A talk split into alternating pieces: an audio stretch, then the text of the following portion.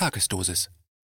Das Ende der Pandemie oder eine Zeitung für das Grundgesetz.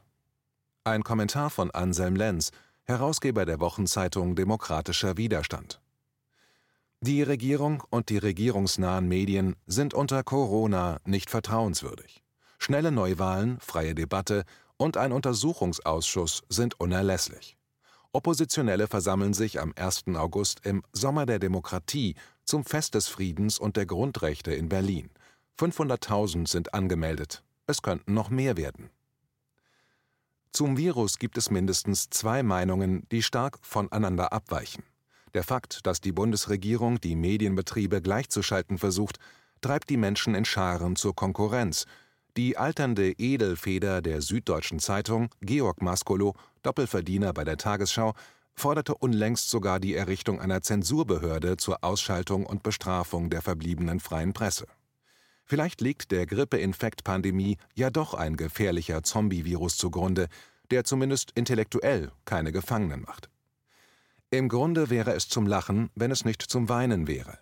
Denn inzwischen weiß praktisch jedes Kind, dass nicht nur einzelne Medienschaffende bestochen wurden – wie das Wochenheft Der Spiegel, der 2,3 Millionen Euro von Technik- und Pharmaguru Bill Gates annahm und die oppositionelle Presse im Deutschland des Jahres 2020 drangsaliert und sogar verfolgt wird.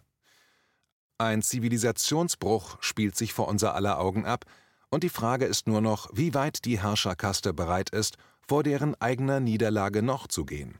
Denn vielleicht nicht der mäßig begabte Maskolo, aber doch viele andere Mainstream-Journalisten wissen es und lassen es mit vorgehaltener Hand auch durchklingen. Die Geschichte wird auf der Seite der Oppositionellen unter Corona sein, denn sie haben einfach die besseren Argumente. Zum Beispiel das Grundgesetz und die erfahrensten Wissenschaftler des Erdenrunds.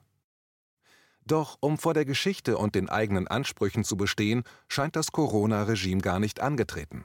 Es tritt ganz offen mit Gewalt und ersten Formen des Terrors auf. Das Argument, die freie Debatte, Oppositionsbildung, Repräsentation, Presse- und Versammlungsfreiheit, Wissenschaftlichkeit sind dem Notstandsgouvernement nur noch ein Dorn im Auge.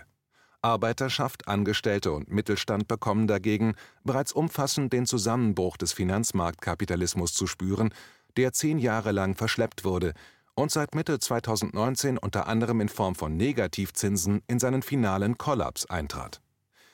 Doch ein Gang durch die Medienlandschaft der Bundesrepublik gleicht in diesen Monaten einer Wanderung durch die verwaiste Lüneburger Heide, wie sie der Schriftsteller Arno Schmidt in seinem Roman Schwarze Spiegel beschrieb. In einer zuvor nicht unbedingt auf den ersten Blick aufregenden Landschaft ist nun weniger als gar nichts mehr los. Dagegen hilft nur ein Sommer der Demokratie.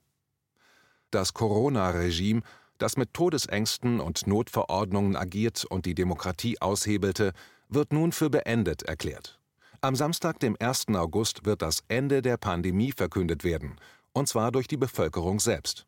Der parteilose Stuttgarter Oberbürgermeisterkandidat Michael Ballweg und viele weitere große und kleine oppositionelle Organisationen meldeten in der vergangenen Woche eine Versammlung von 500.000 Menschen für Berlin an.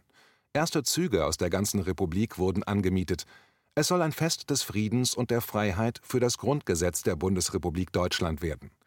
Am darauffolgenden Sonntag sollen etliche Gründungstreffen und Diskussionsversammlungen über die Stadt verteilt stattfinden. Denn, wie selbst der ARD Brennpunkt einräumte, waren bereits im April 33 Prozent der Bevölkerung nicht mit dem Notstandsregime der Bundesregierung einverstanden. Doch weiterhin klafft ein Loch in der Berichterstattung der Mainstream-Medien. Es ist so riesig groß, dass eigentlich nur noch alle eng gedrängt am Rande darum herumstehen und versuchen, es gar nicht zu bemerken. Immer wieder brüllen Leute wie Maskolo etwas herum. Man kann im Jahr 2020 jeder Kollegin und jedem Kollegen nur raten, sich den Alternativen anzuschließen. Auf der helleren Seite gibt es viel zu tun. Zum Beispiel für die Wochenzeitung Demokratischer Widerstand, die mit Druckauflagen von teils über 500.000 bis demnächst einer Million die Menschen in unser aller Republik mit der oppositionellen Sichtweise versorgt. Das ist wichtig, weil viele Menschen noch immer in Todesängsten zu Hause verharren und ausschließlich der TV-Propaganda und den Regierungszeitungen ausgesetzt sind. Die kommende zehnte Ausgabe erscheint am Samstag, dem 27. Juni 2020. Ohne Anzeigen, Datensammlerei und Mäzen ohne Einfluss von Parteien, Staat oder größeren Strukturen, sondern getragen von tausenden SpenderInnen, darunter viele MedizinerInnen, denen an der Verbreitung einer ansonsten unterdrückten, seriösen und wissenschaftlich begründeten Sichtweise gelegen ist. Ein Grund mehr, dass es diese Wochenzeitung geben wird, solange sie gebraucht wird. Verteilt wird sie bundesweit